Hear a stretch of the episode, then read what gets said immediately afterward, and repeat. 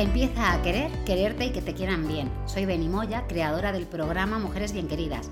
Estoy deseando enseñarte todo lo que sé, tanto yo como mis invitados, sobre el amor y estrategias de bien querer que favorezcan que puedas tener relaciones afectivas satisfactorias, tanto de pareja como familiares y sociales, pero sobre todo contigo misma. Bienvenida al segundo capítulo del podcast Mujeres Bien Queridas. En este episodio voy a hablar de cómo afectan las relaciones con nuestra familia a cómo posteriormente nos relacionamos con nuestra pareja. Vamos a ver escenas familiares y las consiguientes heridas emocionales y cómo nos determinan a la hora de vincularnos. ¿Crees que te afecta cómo se relacionaban tus padres entre ellos a la hora de relacionarte como pareja? ¿Influye cómo se relacionaban contigo cada uno de tus padres a la hora de tu elección de pareja? ¿Te determina lo que te enseñaron sobre el amor y las parejas? Vamos a ver cómo influyen las relaciones que has venido teniendo en la familia con tu elección y relación de pareja, cuánto y por qué lo aguantas, cómo lo que aguantas te es familiar, por lo tanto lo interpretas como normal, cómo intentas cambiar en tu pareja aquello que te hacía daño que no pudiste cambiar en alguno de tus padres o referentes adultos. No se trata de culpar a la familia de que nos vaya mal en el amor, ni muchísimo menos, pero es ahí en la infancia donde aprendemos qué es el amor, cómo amar y cómo posteriormente nos vamos a colocar con nuestra pareja. Si la relación que tuvimos con nuestros padres fue sana, había expresiones adecuadas de afecto, sentíamos que les interesábamos tanto nosotras como nuestras cosas, nos aprobaban, entonces como adultas tenderemos a sentirnos cómodas con personas que nos generan sentimientos similares de calidez, seguridad y protección. Más aún, tenderemos a evitar a la gente que hace sentir menos positividad de la que teníamos previamente a que apareciesen en nuestra vida, que nos restan a través de sus críticas, que nos manipulan, serán conductas que actuarán para nosotras como un repelente. Pero ahora bien, si nuestros padres se relacionaban con nosotras de manera hostil, crítica, cruel, manipuladora, dictatorial, eran demasiado dependientes o nos generaban esa dependencia para con ellos, todo esto también nos parecerá correcto cuando nos vinculemos con alguien que de manera más o menos sutil nos genere las mismas sensaciones. Nos parecerá familiar y lo daremos por válido o correcto dentro de la relación.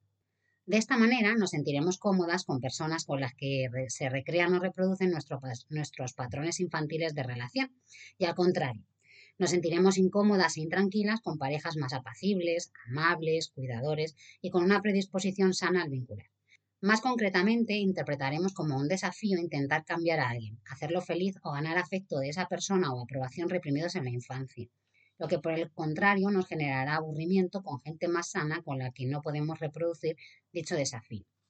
Cuando ha habido disfuncionalidades en la familia, hay una auténtica fascinación por personas que nos implican problemas. Se pueden producir una verdadera adicción a la excitación negativa, a la montaña rusa emocional, al vaivén de emociones. Si el drama y el caos han estado presentes en nuestra vida y nos vimos forzadas a negar muchos de nuestros sentimientos cuando crecíamos, a menudo se necesitarán acontecimientos dramáticos para poder desarrollar un sentimiento de cercanía. De esta manera te resultará atractivo y necesitarás la excitación que provoca la incertidumbre, el dolor, la ansiedad, la decepción, todas las emociones negativas que te permiten reproducir la lucha interna que se generó en los primeros vínculos. ¿Qué es y cómo se inicia la lucha interna? No hacen falta grandes traumas ni historias rocambolescas, pero os voy a contar diferentes situaciones que nos resultarán familiares a más de una de las escenas que se dieron en la familia y por las que aún sin saberlo luchamos hoy en las relaciones. La primera. No valoraron tus emociones. La familia que ignora o no satisfizo tus necesidades. Sí que puede haber atención y amor, pero no validan tus emociones. Son familias que te hacen pensar que tus percepciones son incorrectas. Por ejemplo, ves a tu madre llorando y con mucha ira le preguntas qué le pasa y te dice que nada, que por qué dices eso, lo que provoca que dudes de lo que ves invalidan lo que sientes. Por ejemplo, no tienes que sentirte así, no tiene que darte miedo eso, no es motivo para llorar o estar triste. Os suena, ¿verdad? La segunda escena, padre o madre eran distantes y poco afectuosos. Tu referente adulto era frío y distante, o estaba ocupado y no te hacía caso. Como no pudiste convertir a ese adulto en alguien atento, cariñoso, que estuviera para ti, que te diera el calorcito que necesitabas, buscas a un hombre inaccesible para intentar cambiarlo por medio de tu amor.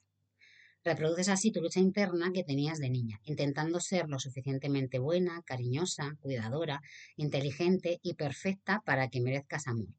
Como no pudiste cambiar al progenitor distante, a tu pareja ahora sí que vas a poder cambiarlo. Cuando has crecido con un padre ausente no tiene por qué no estar físicamente, puede vivir bajo el mismo techo, pero te ignora por completo. Hace más daño que el que se ha ido. El padre ausente hará que la niña haga grandes esfuerzos por llamar la atención de un hombre. Aceptará no ser la prioridad, no le chirriará que no la valoren o que la dejen plantada. No dará importancia a sus necesidades, sino a las de la pareja. Podrá creer también que es inferior, que no debe llevarle la contraria al hombre, aunque sepa que ella tiene razón, entenderá que la rechacen, la ignoren. Le costará estar sola, ya que siempre anhelará ese vacío. La tercera, necesidad de afecto negada, que no es que no te quieran, es que en su educación no atendieron a tus propias necesidades afectivas, que serían distintas a las de ellos o las de tus hermanos, por ejemplo. La necesidad de afecto puede ser negada o satisfecha de forma insuficiente. Eso hace que te desarrolles con hambre de amor y que por tanto no sepas aceptarlo o cómo confiarlo te dan, pero tienes miedo a que te lo quiten o te dejen de dar. Es eso como hambre de afecto o amor que no se sacia ni con amor ni con afecto.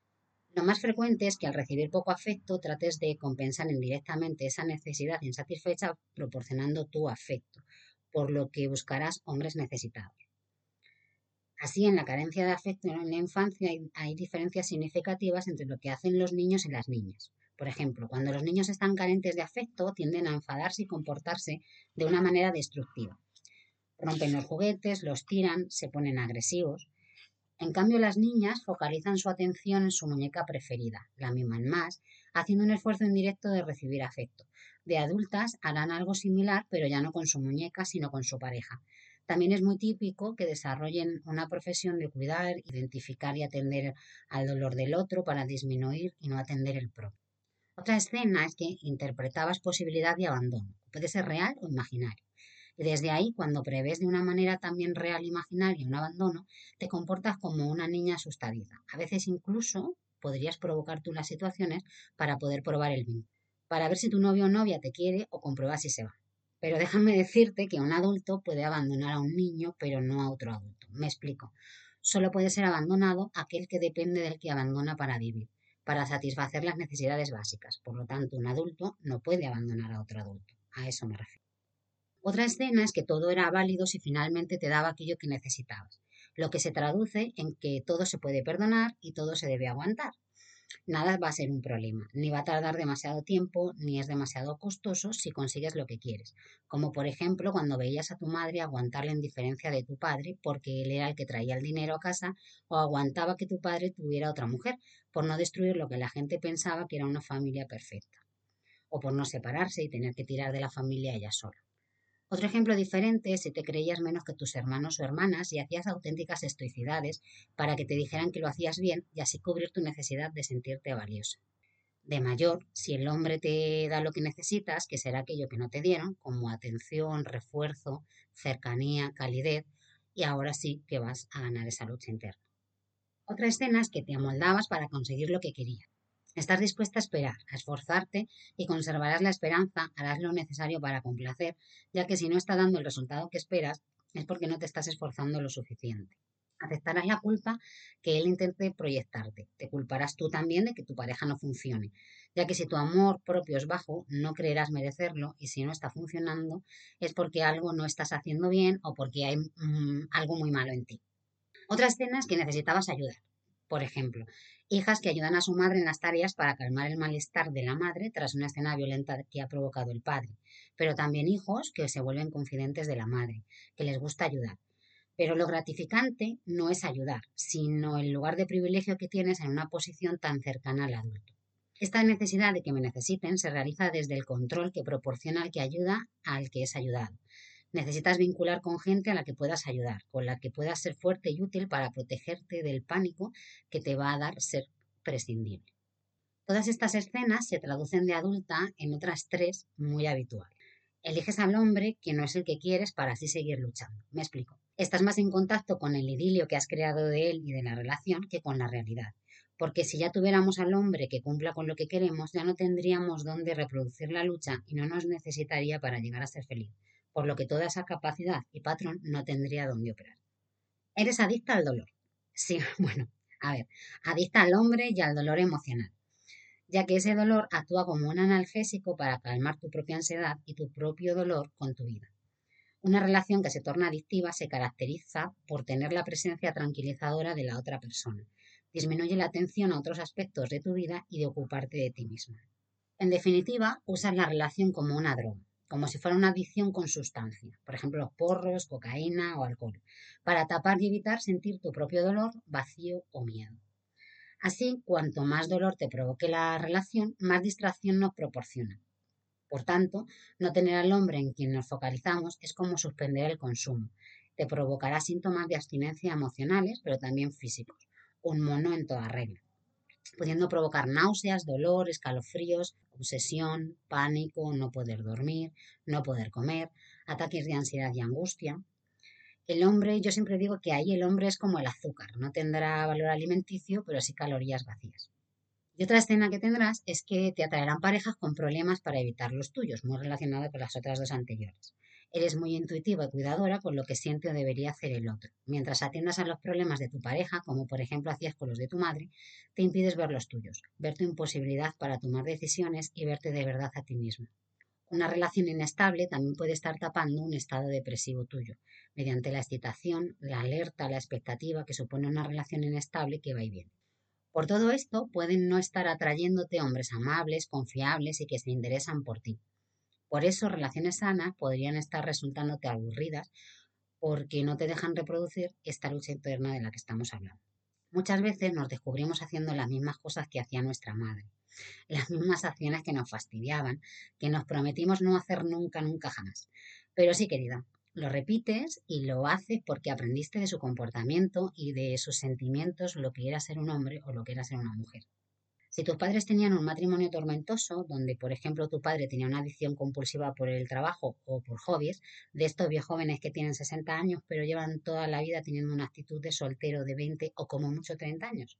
Y de nada servían los enormes esfuerzos violentos, autodestructivos de tu madre por forzarlo a pasar más tiempo con ella y con sus hijos, de tal manera viste que a tu madre llorar desconsolada en muchas ocasiones, así como amenazarlo con el divorcio o con autolesionarse.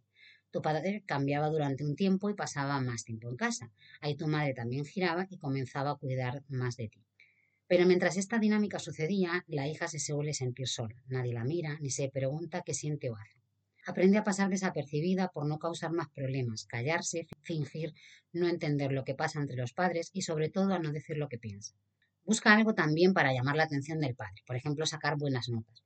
Y este ejemplo es muy típico para llamar la atención del padre, porque esa figura está dirigida a la contemplación y el refuerzo del logro de los hijos, que es en lo formativo y lo laboral. Por ejemplo, cuando una mujer emprende, el proceso, mientras tanto, se lo cuenta la madre, pero una vez ha montado su negocio, necesita el reconocimiento del padre.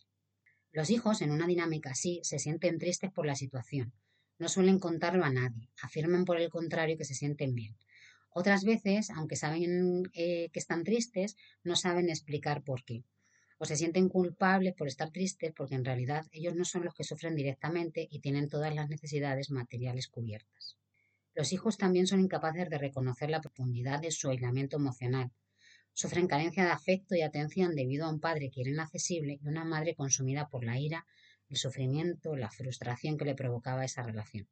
Esto hace que por un lado busques otro hombre inaccesible, con tu padre no pudiste, pero ahora de adulta con tu pareja, proporcionándole amor, sí que vas a poder. Y por otro lado, crees que las relaciones son así, que una mujer pelee y luche por la atención de un hombre te es familiar. Otro aprendizaje que realizan los hijos en esta situación es que lo que ocurre es culpa de la madre, que aleja al padre con sus reproches y amenazas. Las hijas tratan de no ser lo iracunda y exigente que, que era para ella su madre, así que no pondrán ni un límite. En cambio, la hija quiere ganar a su hombre con amor, comprensión y total entrega. El cariño, el perdón y la generosidad serán lo que la caractericen, aunque no va a haber mucho resultado.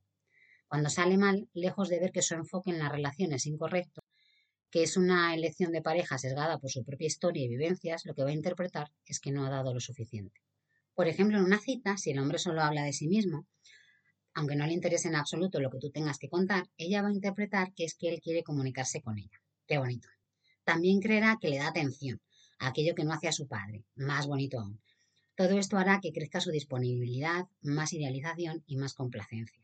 Las mujeres que han tenido padres ausentes tienden a vincularse con un hombre casado, que qué habrá más inaccesible que un hombre casado, pero interpretan que el tiempo que él le roba a su mujer para pasarlo con ella como una aprobación y valoración, lo cual ha venido ansiando desde pequeña.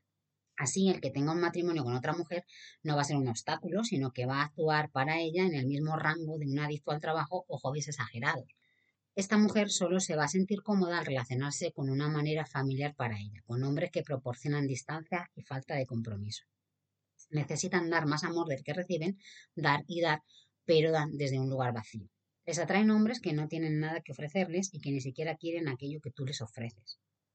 No se prestan atención a sí mismas, Siempre tratan de agradar a quien está con ellas, se aseguran que el otro esté bien. Son mujeres que después de una cita no piensan si quieren volver a ver a esa persona, sino si ella le habrá gustado a él lo suficiente para mm, que vuelva a quedar con ella. El hecho de que te atraiga un hombre que te rechaza no es casual. Posiblemente tiene que ver con el miedo que tú misma tienes a la intimidad real. Si en tu familia han primado las peleas y las treguas consiguientes, había dolor, tensión y cierto alivio del dolor y la tensión, pero no una verdadera forma de compartir, una verdadera intimidad, compromiso y amor, aprendes que para amar, como tu madre, hay que entregarse sin esperar nada a cambio, más que que el otro te haga caso. Así, si no hay tormento, son las que afirman que se aburren en la relación, cuando están con un nombre agradable, ya que no hay ese vaivén emocional. Y en ausencia de la excitación se sienten inquietas, irritables, torpes, incómodas. Para ellas el amor son los desafíos, no como paz y disfrute, aunque verbalmente siempre van a afirmar que es lo que quieren, aunque luego en la vida real hacen otra cosa. Es decir, si no tienen que maniobrar, manipular y amoldarse a ellas mismas y esforzarse mucho y esperar y sufrir para mantener una relación, les resulta difícil e incómoda e insulsa. Como está acostumbrada al dolor y la excitación, a la lucha, idas y venidas, victorias y derrotas, lo contrario es como insípido y perturbador. Por irónico que resulte, hay más incomodidad en ellas con hombres estables, confiables, alegres que con hombres distantes, inaccesibles o no interesados, con los que sí reproducir la lucha interna. Otro aspecto importante serían las heridas emocionales que hayan podido causar tu historia y relaciones del ámbito familiar. Dichas heridas se forjan en la infancia, pero determinarán cómo te relacionas cuando eres adulta. Pero sobre todo van a influir en cómo te colocas en la pareja, desde la elección hasta lo que eres capaz de aguantar. A continuación, os describo esta relación entre heridas emocionales y tu manera de actuar en pareja. Voy a hacer mención a las cinco heridas más importantes, la herida de rechazo, de abandono, de humillación, de traición y de injusticia. Más concretamente, la herida de rechazo se produce en la infancia cuando no te aceptan tal como eres. La reproduces huyendo. Es como si al aislarte evitaras ese rechazo. Sintieras que no perteneces a esa pareja se traduce en la relación como, por ejemplo, evitar y esconderte, hacer que no te das cuenta o que no te molesta, para no afrontar una situación de conflicto, ya que si la afrontaras y dijeras lo que piensas y sientes, podrían rechazarte, con lo que te amoldarás para que te acepten y maquillarás tus características para gustar al otro. Por ejemplo, tu novio corre y a ti no te gusta, pero terminas comprándote todo el outfit y corriendo, convenciéndote de que te encanta que de alguna manera él te admire pero también al revés. Él quiere estar todo el día en el sofá y a ti te gusta salir, pero huyes de la confrontación y te tragas todas las series de Netflix, Prime, HBO y Movistar. Esto se ve muy bien también en relaciones donde a ella de repente ya no le gustan sus minifaldas, su manera de bailar cambia radicalmente y además ahora ya se aburre con sus amigas, pero él está tan contento y reforzando lo buena novia que es. En la vida de abandono se crece con padres ausentes emocional o físicamente. Esta herida representa de manera muy gráfica cuando una mujer hace todo lo posible porque su pareja, que puede ser hombre o mujer, no se vaya y aguanta todo por amor. Le gusta llamar la atención de los demás, aunque sea contando sus problemas de manera muy inconsciente cuando interprete que la pareja se aleja, la enganchará con algún drama. Así les resulta muy difícil poner límites a relaciones tormentosas. Su principal miedo va a ser quedarse sola y encadenan una relación tras otra. En la herida de humillación, la niña sintió que la ridiculizaban, como si se avergonzaran de ella. En la pareja suelen estar más atentas a las necesidades de él o ella, anulando y tapando sus propias necesidades. Arrastran una importante vergüenza e incluso culpa por ser, como son, por lo que les es más fácil centrarse en los demás que en ellas. Son mujeres que cuidan y cuidan e incluso se dedican profesionalmente a ellas. Enfermeras, médicas, psicólogas, trabajadoras sociales, lo harán todo con la pareja, ya que creen que ellas no son para tanto. Que algo en ellas está mal, por lo que lo que aportan es cuidado y entrega, escondiéndose de ellas mismas. En la isla de traición, los adultos no cumplían con lo que prometían, por lo que de adultas son desconfiadas, están hiperalerta, son excesivamente celosas, piensan que de repente él se irá, son muy ansiosas desde que prevén una catástrofe a la vuelta de la esquina constantemente y lo intentan controlar.